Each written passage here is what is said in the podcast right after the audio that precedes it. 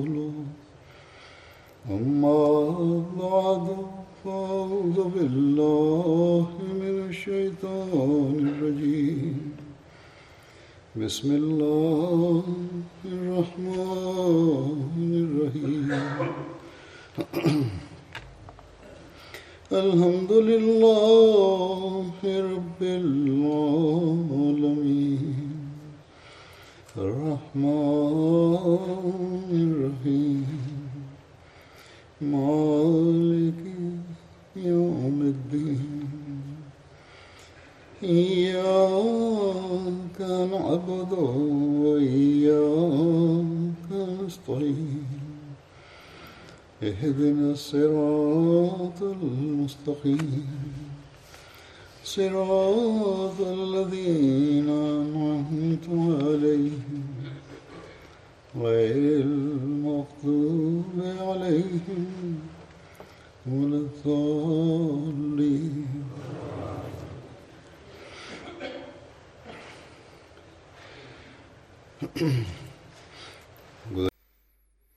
der letzten Freitagsansprache habe ich über Hazrat äh, Obada bin Sabit gesprochen und seine Erzählung war noch nicht zu Ende. Ich werde weiter über ihn berichten. Es heißt in der Geschichte, als Abdullah bin Ubay dazu aufrief, dass die Banu Qanqa gegen die Muslime kämpfen sollen, was Obada, der genauso wie Abdullah bin Ubay der Schutzherr war und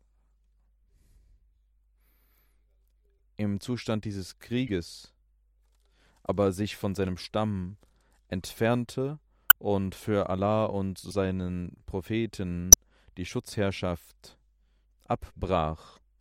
Es heißt, dass dieser Vers äh, offenbart wurde, Ja, Yohalazina amanu, la tattakhidhu Yehuda und Nasara awliya'a, ba'duhum awliya'u ba'd, ومن يتولهم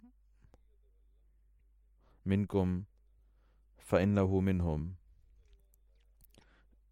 إن الله لا يهدي القوم Das heißt, O ihr Menschen, die geglaubt habt, ihr sollt nicht die Juden und Christen zu Freunden nehmen, denn sie sind Freunde untereinander, und derjenige, der mit ihnen Freundschaft schließt, wird wie sie werden. Allah weist dem Volk der Frevler nicht den Weg. Ich möchte hier erklären, dass dies nicht bedeutet, dass man Christen oder Juden niemals zu Freunden nehmen kann oder dass man nicht mit ihnen irgendwelche Beziehungen eingehen kann oder dass man mit ihnen nicht verhandeln kann, sondern hier geht es um die Juden und Christen, die im Zustand des Krieges waren, mit denen sollt ihr nicht befreundet sein, die euch bekriegen. Denn Allah sagt an anderer Stelle, sonst wird Allah Allah hat euch nicht verboten, dass ihr mit denen, die euch nicht bekriegen, gut umgeht, dass ihr mit ihnen gut umgehen sollt, ob sie Christen sind oder Juden. Denn Allah sagt, La yanhakumullahu anilladina lam yuqatilu fid dini wa lam yukhriju min diyarikum an tabarruhum wa tuqsidu ilayhim inna allaha yuhibbul muqsitin. Das bedeutet, Allah verbietet es euch nicht, dass ihr mit ihnen seid, die mit euch im Glauben gekämpft haben oder euch von euren Häusern vertrieben haben, dass ihr mit ihnen mit Güte und Gerechtigkeit umgeht. Wahrlich, Allah liebt diejenigen, die gerecht sind. An dieser Stelle wurde also klar und deutlich erklärt in dem ersten Vers, dass äh, ihr nicht aufgrund von Feigheit euch mit Nichtmuslimen befreunden solltet, sondern euer Vertrauen sollte auf Gott äh, fußen. Ihr sollt euren Glauben stärken, dann wird Allah auch mit euch sein. Wir sehen aber heutzutage unglückseligerweise, dass die muslimischen Regierungen wieder sich den fremden Nationen anschließen und Angst vor ihnen haben. Und die Konsequenz ist, dass äh, alle Muslime untereinander zerstritten sind und diese Menschen sind es, die die Wurzeln des Islams kaputt machen. Wir sollten beten, dass Allah auch diesen muslimischen Regierungen Weisheit und Vernunft gewährt. Es geht um das Ereignis äh, von Banu Qenqa, als äh, dieser Krieg, diese Schlacht äh, zwischen Banu Qenqa und den Muslimen stattfand. wurden sie umzingelt und besiegt. Dieser Stamm. In Sirat Khatamun Nabihin wurden verschiedene Aspekte dieses Ereignisses erläutert. Es heißt, als die Banu Qenqa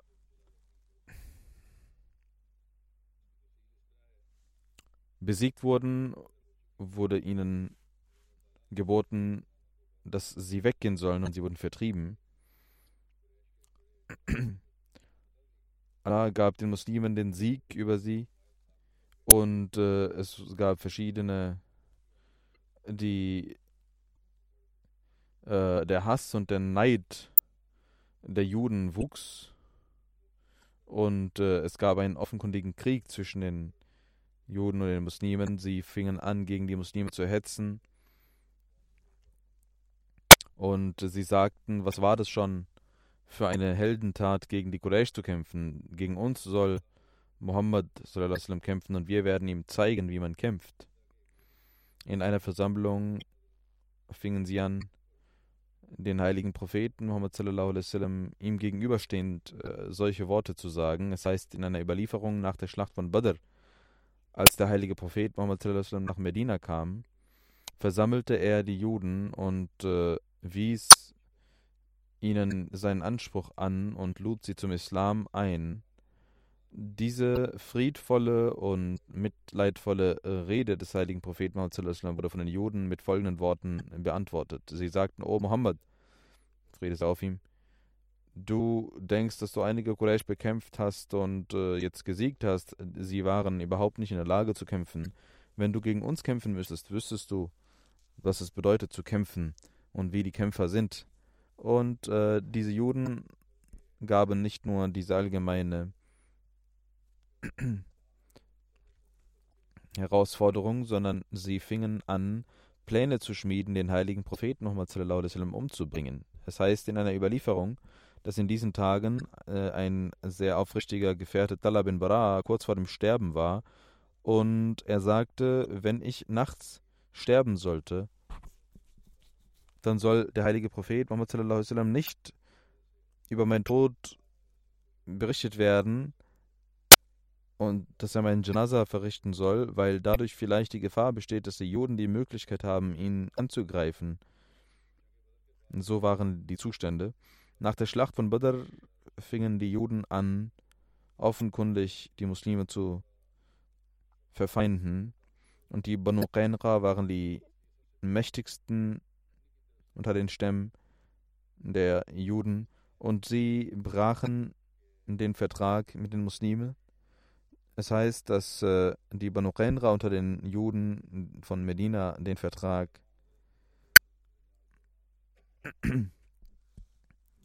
brachen, der zwischen ihnen und dem heiligen Propheten Muhammad entstanden war. Und nach Badr fingen sie an, rebellisch zu werden und Pläne zu schmieden und offenkundig Neid und Abneigung und Hass zu bekunden und den Vertrag zu brechen. Trotz dieser Dinge blieben die Muslime hinter ihrem Propheten Muhammad versammelt und blieben geduldig gemäß seiner Anweisung und machten nicht den ersten Schritt. Es heißt in einem Hadith, dass nach diesem Vertrag, der mit den Juden geschlossen wurde, der heilige Prophet Muhammad sallam, vor allem sich um die Juden sorgte. Es heißt, dass ein Muslim und ein Jude einen Streit hatten. Der Jude sagte, dass Moses der beste aller Propheten sei. Der Gefährte war voller Wut und er ging mit ihm hart ins Gericht. Der heilige Prophet Muhammad sallam, bekam, er, er bezeichnete den heiligen Propheten sallam, als den besten der Propheten. Als der heilige Prophet davon erfuhr, war er mit dem Gefährten unzufrieden und äh, wies ihn zurecht und sagte, es ist nicht eure Aufgabe zu sagen, äh, Ränge zwischen den Propheten zu zeigen, sondern äh, der heilige Prophet Muhammad sallam, nannte eine gewisse Überlegenheit von Moses Islam und äh, zeigte so Verständnis für den Juden. Trotz dieser Güte des heiligen Propheten Muhammad gegenüber den Juden äh, waren diese aber immer, äh, wuchsen sie immer weiter an in ihrem Neid und in ihrer Feindschaft und ihre Feindschaft wuchs und wuchs in ihren Brüsten, in ihren Herzen und kam zutage auf eine Art und Weise, dass eine muslimische Frau in einem Geschäft bei einem Geschäft eines Juden war, um dort etwas zu kaufen. Einige Juden, die Schlimmes im Kopf hatten, fingen an, sie zu belästigen, und der Geschäftsmann fing an, ein, das Tuch der Frau zu nehmen und äh, es an einer Pflanze oder an einem Gegenstand dort zu befestigen, das Tuch, die Konsequenz war, als die Frau dies sah und äh, belästigt wurde und dort weggehen wollte, entblößte sie sich, indem das Tuch dort stecken blieb, und die Juden fingen an, spöttisch zu lachen, dass die muslimische Frau schrie äh, aus Scham und wollte Hilfe suchen. Ein Muslim war in der Nähe, er ging dorthin schnell und es kam zu einem Streit. Der Jude wurde getötet, der jüdische Geschäftsmann wurde getötet und von allen vier Seiten kamen Schwerter gegenüber den Muslimen. Sie griffen den Muslim an und der Muslim wurde auch dort äh, ermordet und starb den Märtyrertod. Als die Muslime davon erfuhren, wuchs in ihnen das Ehrgefühl und die Juden, die das äh, zum Anlass eines Streits machen wollten, eines Krieges machen wollten, versammelten sich und es kam zu einer Konfrontation. Der heilige Prophet Muhammad erfuhr davon und er versammelte die Fürsten von Banu Qainqa und sagte, das ist keine gute Art.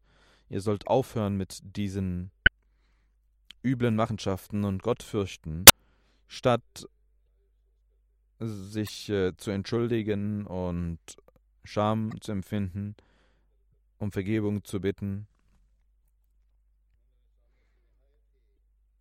gingen sie offenkundig sehr hochmütig und spöttisch um und forderten den heiligen Propheten Muhammad heraus, ihr sollt euch nicht verlassen auf das, was ihr gegen die Quraysh gemacht habt. Wenn ihr uns bekämpfen müsstet, dann wüsstet ihr, was es bedeutet zu kämpfen und wer die Krieger sind. Der heilige Prophet Muhammad musste notgedrungen einige Gefährten versammeln und ging in Richtung der Banu Qaynuqa. Das war der letzte Versuch, dass sie um Vergebung baten und dass sie sich entschuldigten.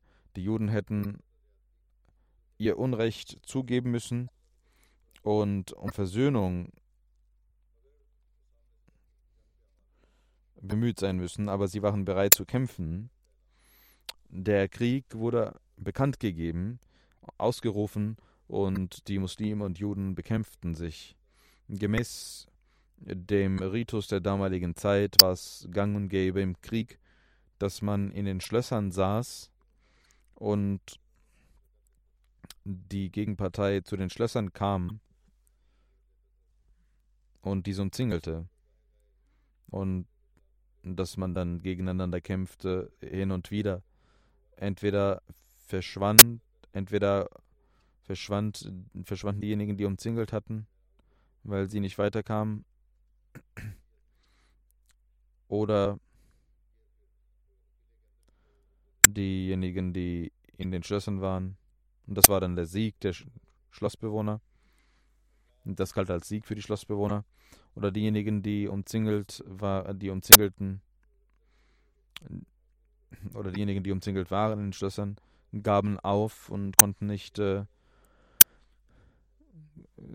weiterkämpfen. Das war der Ritus sozusagen, dass sie dann aufgaben. Aber an dieser Stelle geschah es, dass sie sich in den Schlössern einschlossen, die Banu Qenra.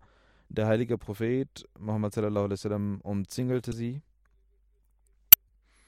um die Schlösser und 15 Tage lang blieb diese Umzingelung. Als Banu Qenra nicht mehr konnten, gaben sie mit der Bedingung auf, dass ihre Güter den Muslimen gehören würden, aber sie und ihre Familien beschützt bleiben würden. Der heilige Prophet Muhammad sallam, stimmte dieser Bedingung zu. Gemäß der mosaischen, des mosaischen Gesetzes waren sie alle hatten sie alle die Todesstrafe verdient, gemäß der Tora. Und gemäß dem Vertrag müsste auch das mosaische Gesetz auf sie angewandt werden. Aber das war die erste Sünde, das erste Vergehen, was sie begangen hatten. Und der heilige Prophet Muhammad sallam, war ein sehr barmherziger Mensch, der nicht sofort an Strafe dachte. Aber auf der anderen Seite sah er, dass diese unfairen, ungerechten Menschen in, ihrem, in ihrer Stadt zu lassen, war genauso wie Schlangen in seine Kleider zu lassen. Und die Araber hatten sich versammelt gegen die Muslime, deswegen in einer solchen Situation beschloss der heilige Prophet Muhammad sallallahu wasallam, dass die Banu Qanqa Medina verlassen müssen. Das war eine Strafe, die verglichen mit ihrem Unrecht, mit ihrer Sünde und mit den Zuständen der damaligen Zeit, war dies eine sehr milde Strafe und äh, eine Strafe, die nur der Selbstverteidigung diente, damit die Medinenser, die medinensischen Muslime beschützt blieben gemäß den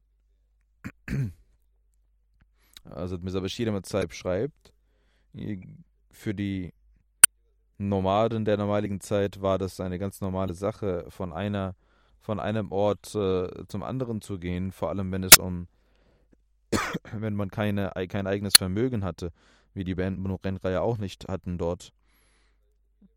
Und Dort gab es die Möglichkeit, dass sie voller in Frieden äh, die Stadt verlassen durften. Die Banu Renqa verließen Medina in Frieden und gingen in Richtung Syrien.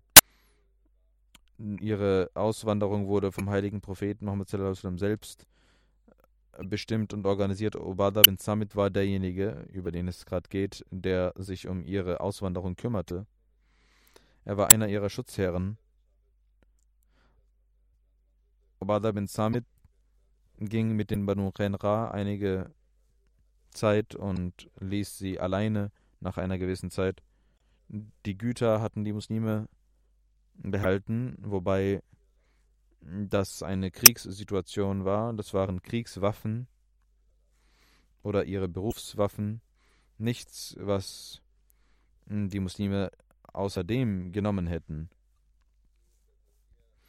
Siratul Halbiya schreibt auch über dieses Thema und dort heißt es, Der heilige Prophet Muhammad wies an, diese Juden für immer aus Medina zu vertreiben. Und die Aufgabe wurde vom heiligen Propheten Muhammad sallam, Hazrat Obada bin Samit übertragen. Und es wurde ihnen drei Tage Zeit gegeben, Medina zu verlassen. Die Juden verließen Medina innerhalb von drei Tagen. Davor hatten die Juden Obada bin Samit äh, darum gebeten, dass man ihnen diese Frist verlängert von drei Tagen. Aber Hazrat Obada sagte nein, dass dies nicht möglich sei. Wir können auch nicht einen Augenblick länger euch hier gewähren lassen. Hazrat Obada ließ in seiner Obhut die Juden auswandern und sie gingen in ein Dorf von Syrien, von Scham. Hazrat Obada bin Samit wird auch in vielen anderen Überlieferungen erwähnt. Er hat auch viele Überlieferungen selbst wiedergegeben. In einer Überlieferung, die von ihm stammt, heißt es, der heilige Prophet Muhammad sallam, hatte sehr viele Beschäftigungen. Deswegen waren unter den Auswanderern wenn ein Mensch von den Auswanderern zum heiligen Propheten Muhammad kam, ließ der heilige Prophet Muhammad ihn in unsere Obhut, um ihm Koran beizubringen, um ihm äh, die islamische Lehre beizubringen. Einmal gab der heilige Prophet Muhammad einen Mann in meine Obhut. Er blieb bei mir zu Hause und ich äh, gab ihm zu essen und lehrte ihm den Koran. Als er zu, seinen, zu seiner Familie nach Hause gehen wollte, dachte er, dass er hier, dadurch, dass er hier gewohnt hat und dass ich ihm den Koran beigebracht habe, hat habe ich etwas gut bei ihm und er schenkte mir ein Pfeil und Bogen. Er schenkte mir einen Bogen äh, und das war ein so ausgezeichneter, das ausgezeichnetes äh, Gerät, dass ich ein solches vorher nie gesehen hatte. Ich ging zum heiligen Propheten Muhammad sallallahu alaihi wasallam und fragte den heiligen Propheten Muhammad sallallahu alaihi wasallam, O Prophet Allahs, was ist Ihre Meinung darüber? er hat mir dies als Geschenk übergeben, diesen Bogen. Der heilige Prophet Muhammad sagte, das ist ein, dieser Geschenk, den du da gerade angenommen hast, das hat er deswegen gemacht, weil du ihm den Koran gelehrt hast. Und, und das ist wie ein Feuer, das du äh, zu dir genommen hast. Das ist vergleichbar mit einem Feuer.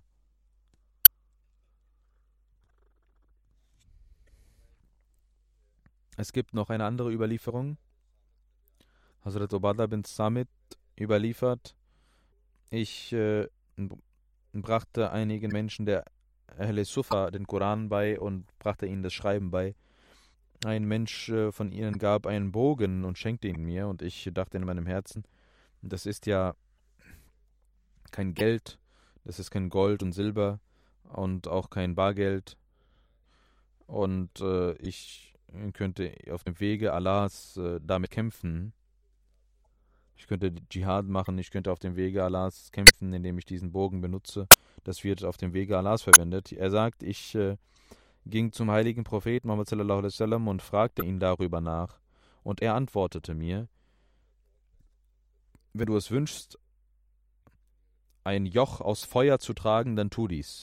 Also wenn du wünschst, dass in deinem Hals ein Joch hängt, der aus Feuer ist, dann kannst du es nehmen.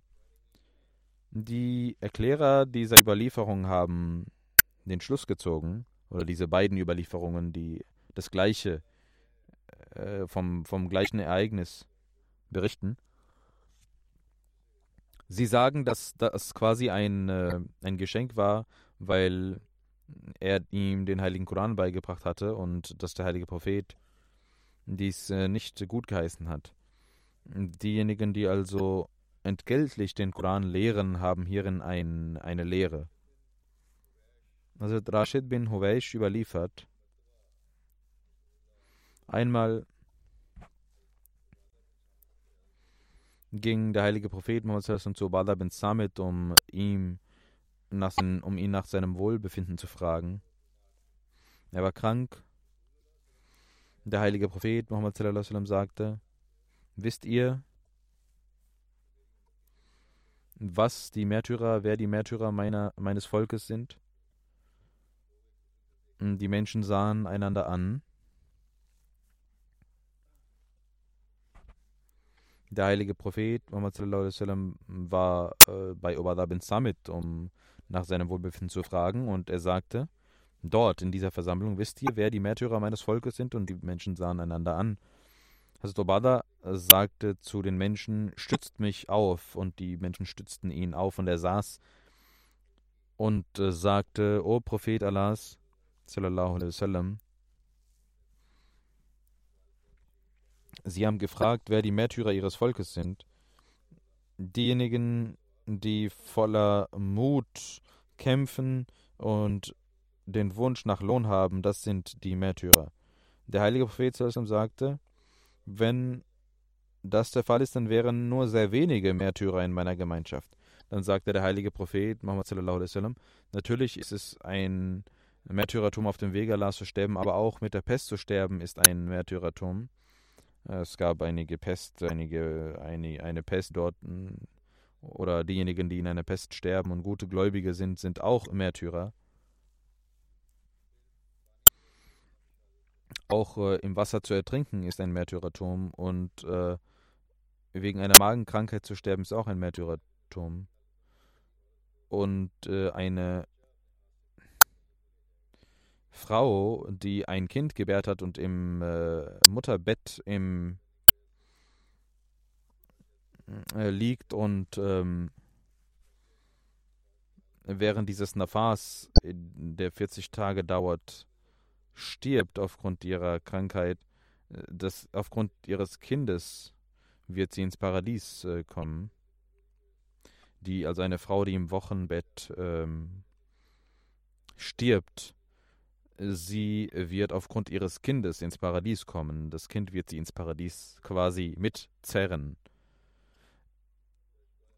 in Sahih Bukhari, ich habe eine Überlieferung äh, eben von einer Überlieferung berichtet, die auch in Sahih Bukhari vorhanden ist, Abu Huraira überliefert, es gibt fünf Märtyrer. Diejenigen, die an der Pest sterben, diejenigen, die in einer Magenkrankheit sterben, diejenigen, die ertrinken, diejenigen, die in der Hitze sterben und diejenigen, die auf dem Wege Allahs sterben. Der verheißene Messias hatte die Pest als ein Zeichen bekommen, und dafür war es ein Zeichen. Der verheißene Messias hatte dieses Zeichen bekannt gegeben, dass diejenigen, die an ihn glauben, dass sie nicht an der Pest sterben würden. Das ist eine ganz andere Situation. Damit ist nicht eine solche Pest gemeint, sondern wenn es eine ganz allgemeine Pest ist, ähm, die mit diesem Zeichen nichts zu tun hat und wenn ein Gläubiger darin stirbt, dann ist er ein Märtyrer.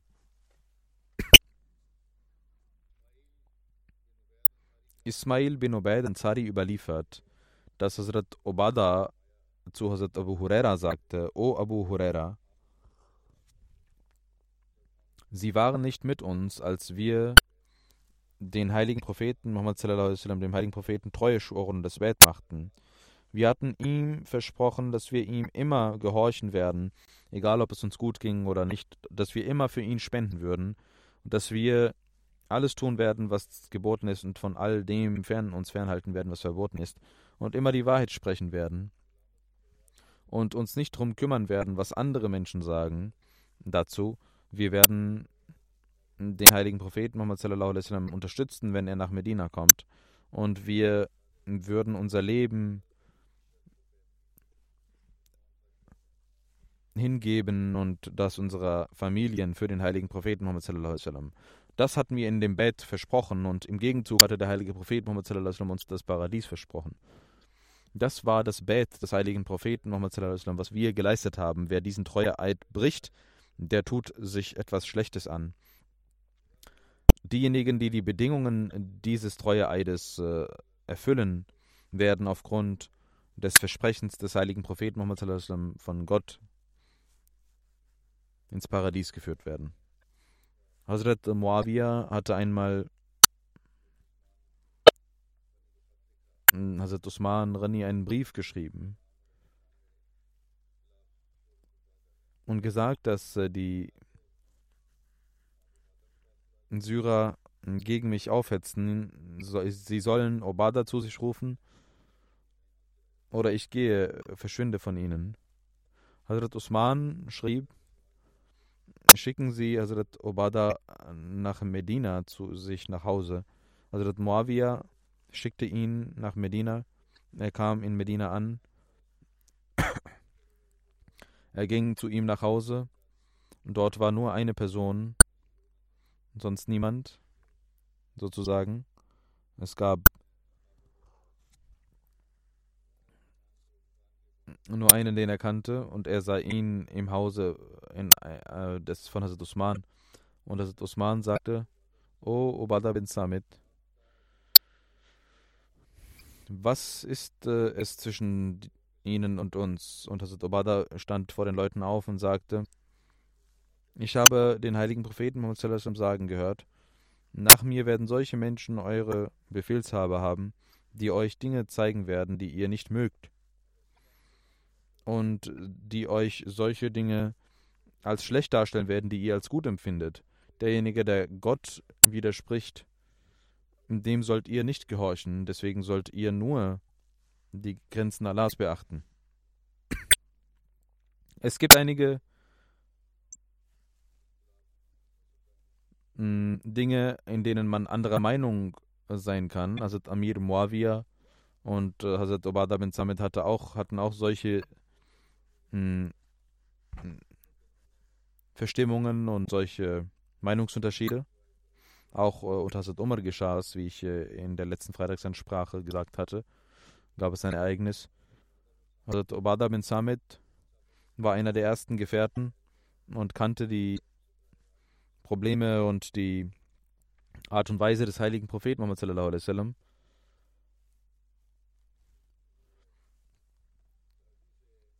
Deswegen konnte er voller Überzeugung diese befolgen und auch andere dazu aufrufen, diese zu befolgen. Als dies unter der Zeit von Hazrat Umar geschah, äh, dieser, diese äh, Meinungsunterschiede zwischen Amir Muawiyah und ihm, da sagte Hazrat Umar, sie, du sollst äh, nicht dich mit ihm streiten, du sollst ihn das gestatten, wenn er das tut. Und als er nach Medina kam, schickte er ihn wieder zurück. Aber Hazrat Usman hm, als dies wieder geschah in, zur Zeit von Hazrat Usman, da ließ er ihn zurückrufen aufgrund der Umstände. Hazrat Ubada hatte einen ganz besonderen Rang. Und er hatte die Erlaubnis, einige Dinge äh, zu sagen, weil er das von dem heiligen Propheten selbst gehört hatte.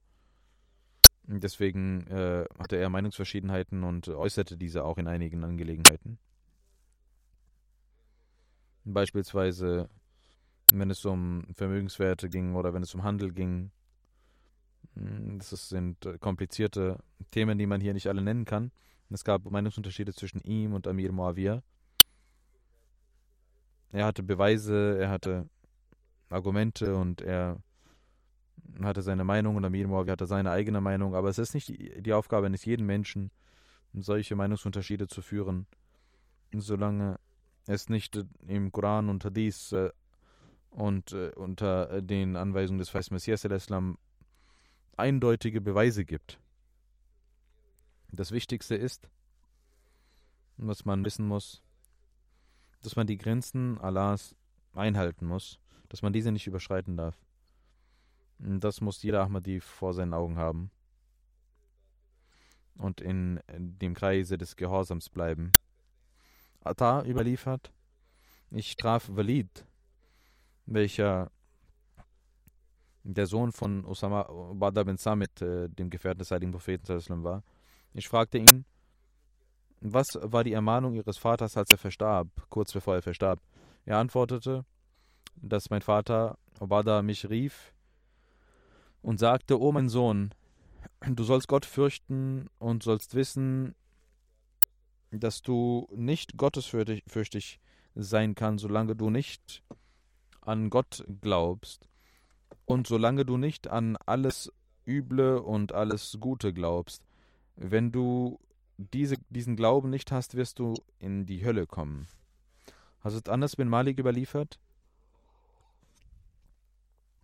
dass der heilige Prophet Muhammad sallam, zu Um Ilhan ging. Äh, das war die Ehefrau von Obada bin Samit. Sie gab dem heiligen Propheten Muhammad zu essen. Einmal ging der heilige Prophet zu Um Iran nach Hause und sie gab ihm zu essen und fing an, auf, ihn, auf seinen Kopf zu schauen. Der heilige Prophet Muhammad schlief ein. Er war in diesem Zustand und lächelte und äh, wo, äh, wachte auf. Um Ram sagte, ich fragte, O Prophet Allahs, äh, wieso lachen Sie? Der heilige Prophet sagte, es wurden mir einige Menschen aus meiner Gemeinschaft mir vorgetragen, die auf dem Wege Allahs äh, im Krieg sind.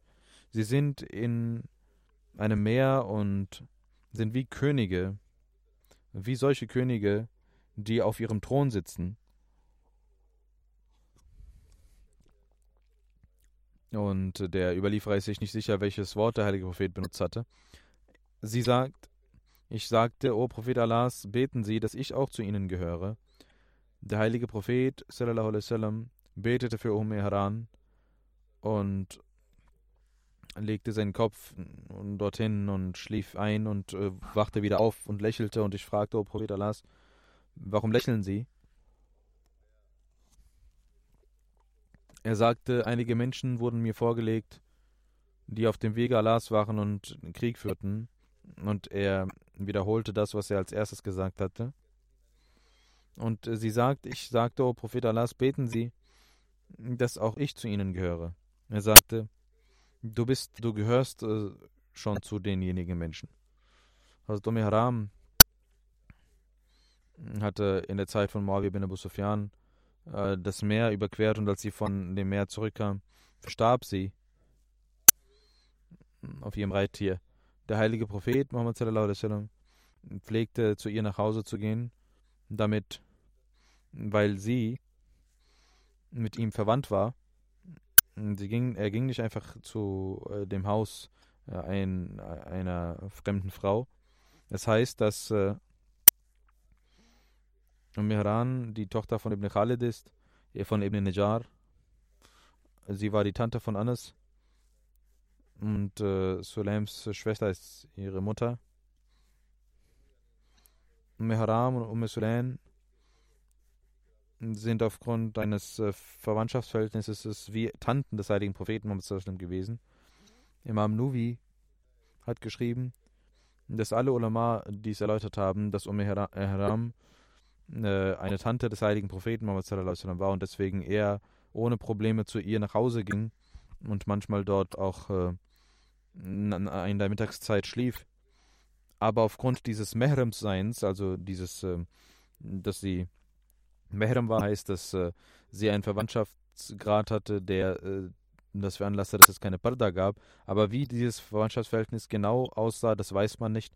Die einigen haben dies genannt, die anderen das.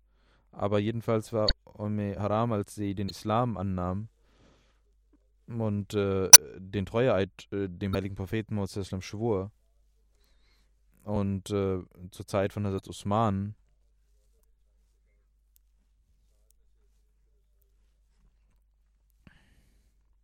mit ihrem Ehemann Osama bin Sabit, Obada bin Samit.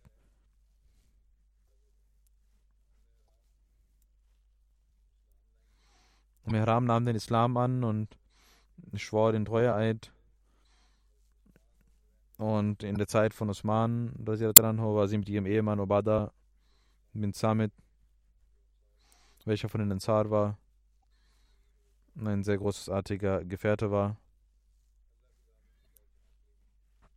sie ging mit ihm zum Dschihad und bis nach Rom und verstarb den Märtyrertod.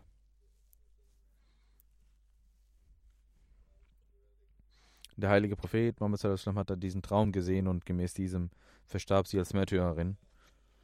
In der Erklärung von Bukhari Umdatul Qari und in einer anderen Erklärung, Shatu Sadi, heißt es, dass äh, der Tod von Umm Haram im 27. oder 28. Jahr nach der Hijra geschah. Einige sagen, dass sie in der Zeit von Amir Muawiyah verstarb. Die erste Überlieferung ist berühmter und die meisten haben diesen angenommen. dass während der Zeit von Osman sie äh, auf diesem Krieg auf dem Meer verstarb. Es ist mit Morvias äh, Zeit ist nicht Morvias äh, Regierung gemeint, sondern als Morvia einen Krieg gegen die Römer kämpfte und sie mit ihrem Ehemann Usama Ubada bin Samit daran teilnahm und auf dem Rückweg verstarb. Und äh, das geschah in der Zeit des Khilafats von Hazrat Usman. Junada bin Abu Umayyah überliefert,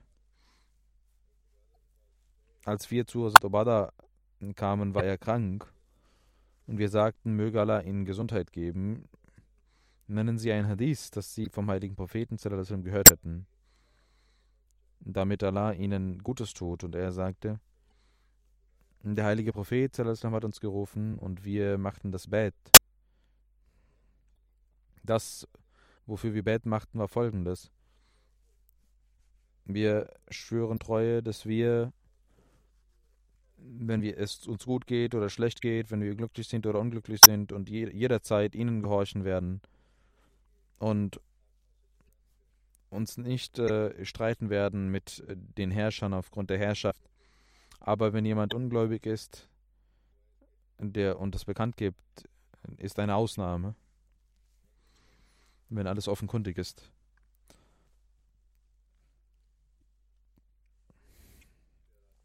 Nämlich dann, wenn man diese Macht hat und die Erlaubnis hat. Sanabi überliefert, ich ging zu Obada bin Samit, äh, als er kurz vor dem Sterben war, und ich fing an zu weinen, und er sagte, warte, warum weinst du? Ich schwöre bei Allah, wenn ich nach einem Zeugnis gefragt werde, werde ich für dich bezeugen. Und mir, wenn mir gewährt würde, dass ich Fürbitte leiste, würde ich für dich Fürbitte leisten und dir Gutes tun. Dann sagte er, ich schwöre bei Allah, jedes Hadith, das ich vom heiligen Propheten Muhammad gehört hatte, war für dich Gutes und das habe ich immer vor euch berichtet, außer einem Hadith, was ich dir heute überliefern werde, also, nämlich kurz vor meinem Tode.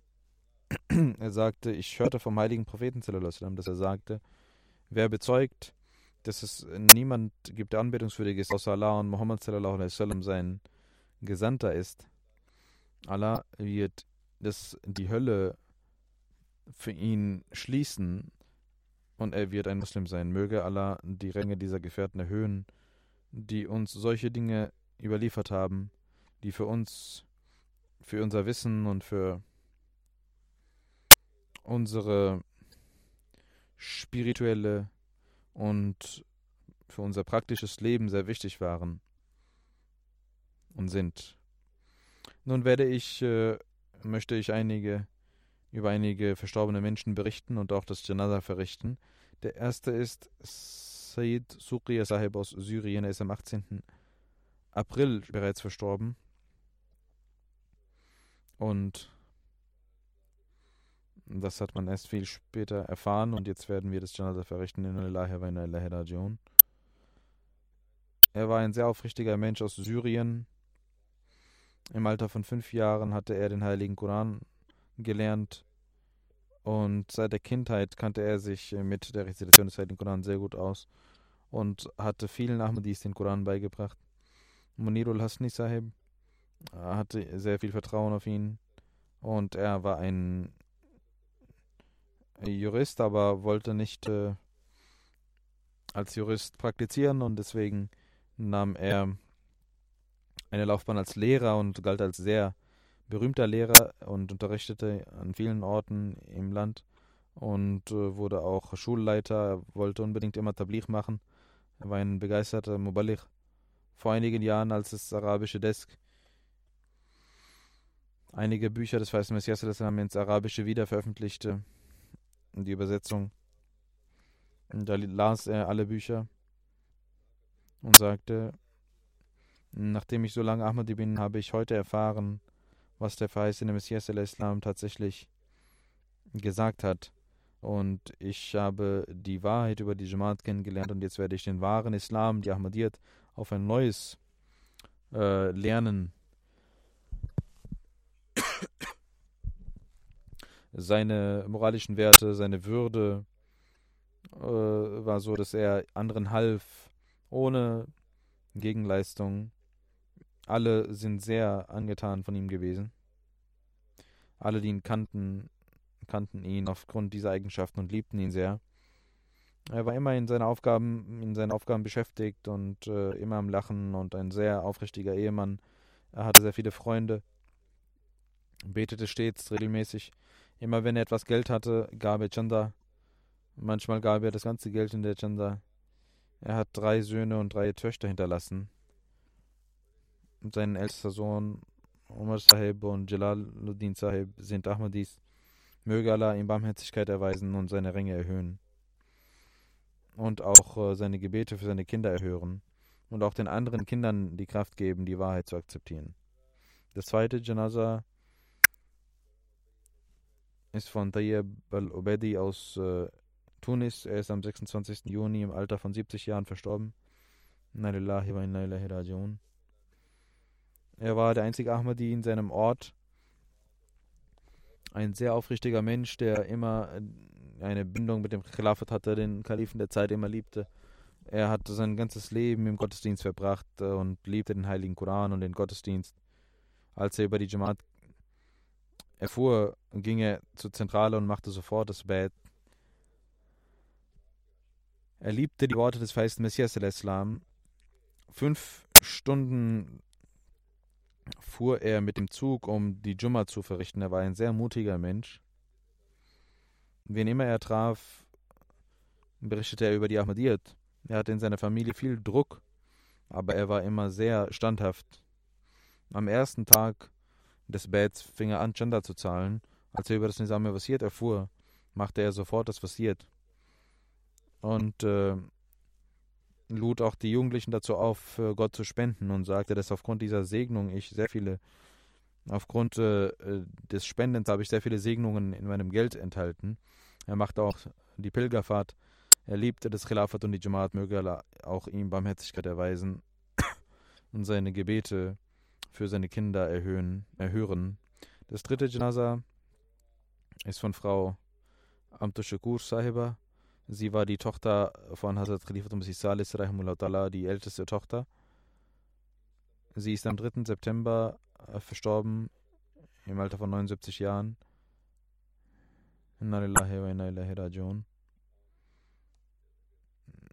Sie, wie ich gesagt habe, war die Tochter des dritten Kalifen und äh, die auf diese Weise die Enkelin des äh, zweiten Kalifen, also Muslim oder Anho. Und äh, von ihrer mütterlicher Seite war sie die Enkelin von Hazrat äh, Nawab Muhammad Ali Khan Saib und Nawab Mubarka Begum Saima.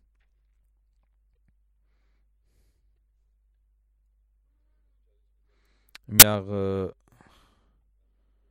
1940 wurde sie in Qadian geboren. Dort äh, studierte sie, dann machte sie B.Ed in Lahore. Äh, in der ersten Hochzeit äh, hatte, war sie mit, Wafa, mit Shahid Khan Saab, äh, Sohn von Wafa Abdullah Saab, verheiratet und hat Kinder gehabt. Zwei Söhne und drei Töchter. Ein Töch Sohn Amir Khan ist Waqf Zindgi. In Tehrik Jadid arbeitet er. Auch zwei Enkel äh, sind in der Jamia, studieren dort. Dann war sie mit Dr. Mirza Lakeside verheiratet und hatte keine Kinder.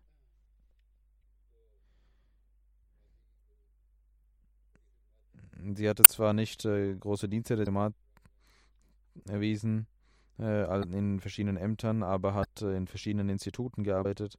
In der Lejna hat sie gearbeitet. Und jeder schreibt, dass äh, sie immer sehr aufrichtig war und sehr demütig war.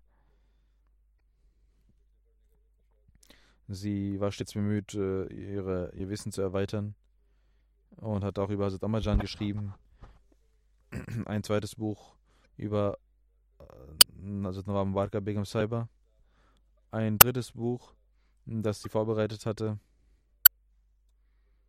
ähm, aber noch nicht veröffentlicht wurde aufgrund der Situation dort ist von Mirza Sharif Ahmad Sahibs Frau über Mirza Sharif Ahmad Sahibs Frau, Hazrat Bu Zainab Sahib anha, über ihr Leben.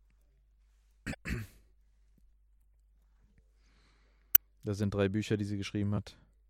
für die Legend sehr schöne Bücher. Ihre Enkelin sagt, meine Oma sagte immer, dass er Rahim Salis gesagt hatte, ihr sollt immer lächeln, denn das ist eine Sadka.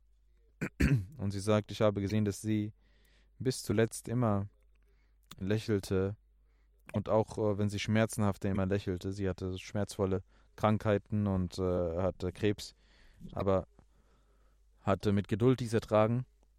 Und das pflegte immer zu sagen, dass er, dass sie jede Schwierigkeit voller Geduld erträgt. Möge Allah ihr gegenüber Barmherzigkeit erweisen und auch ihren Kindern Nachkommen die Möglichkeit geben, mit der Jamaat und dem Khilafat immer treu verbunden zu bleiben.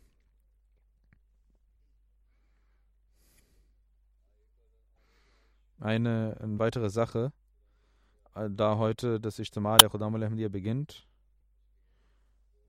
werden wir das Namaz Jumma und das Namaz Asr gemeinsam verrichten.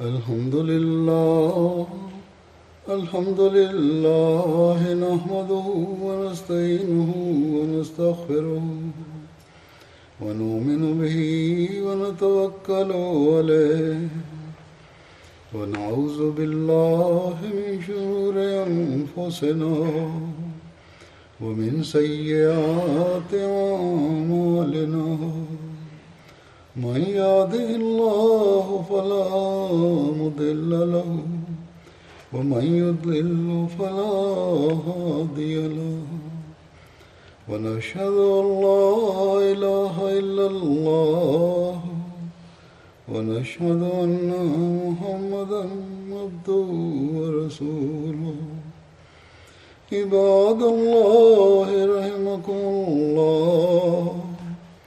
إن الله يأمر بالعدل واللسان وإيتاء ذي القربى وينهى عن الفحشاء والمنكر والبغي يعظكم لعلكم تذكرون. اذكروا الله يذكركم وادعوه يستجب لكم ولذكر الله أكبر.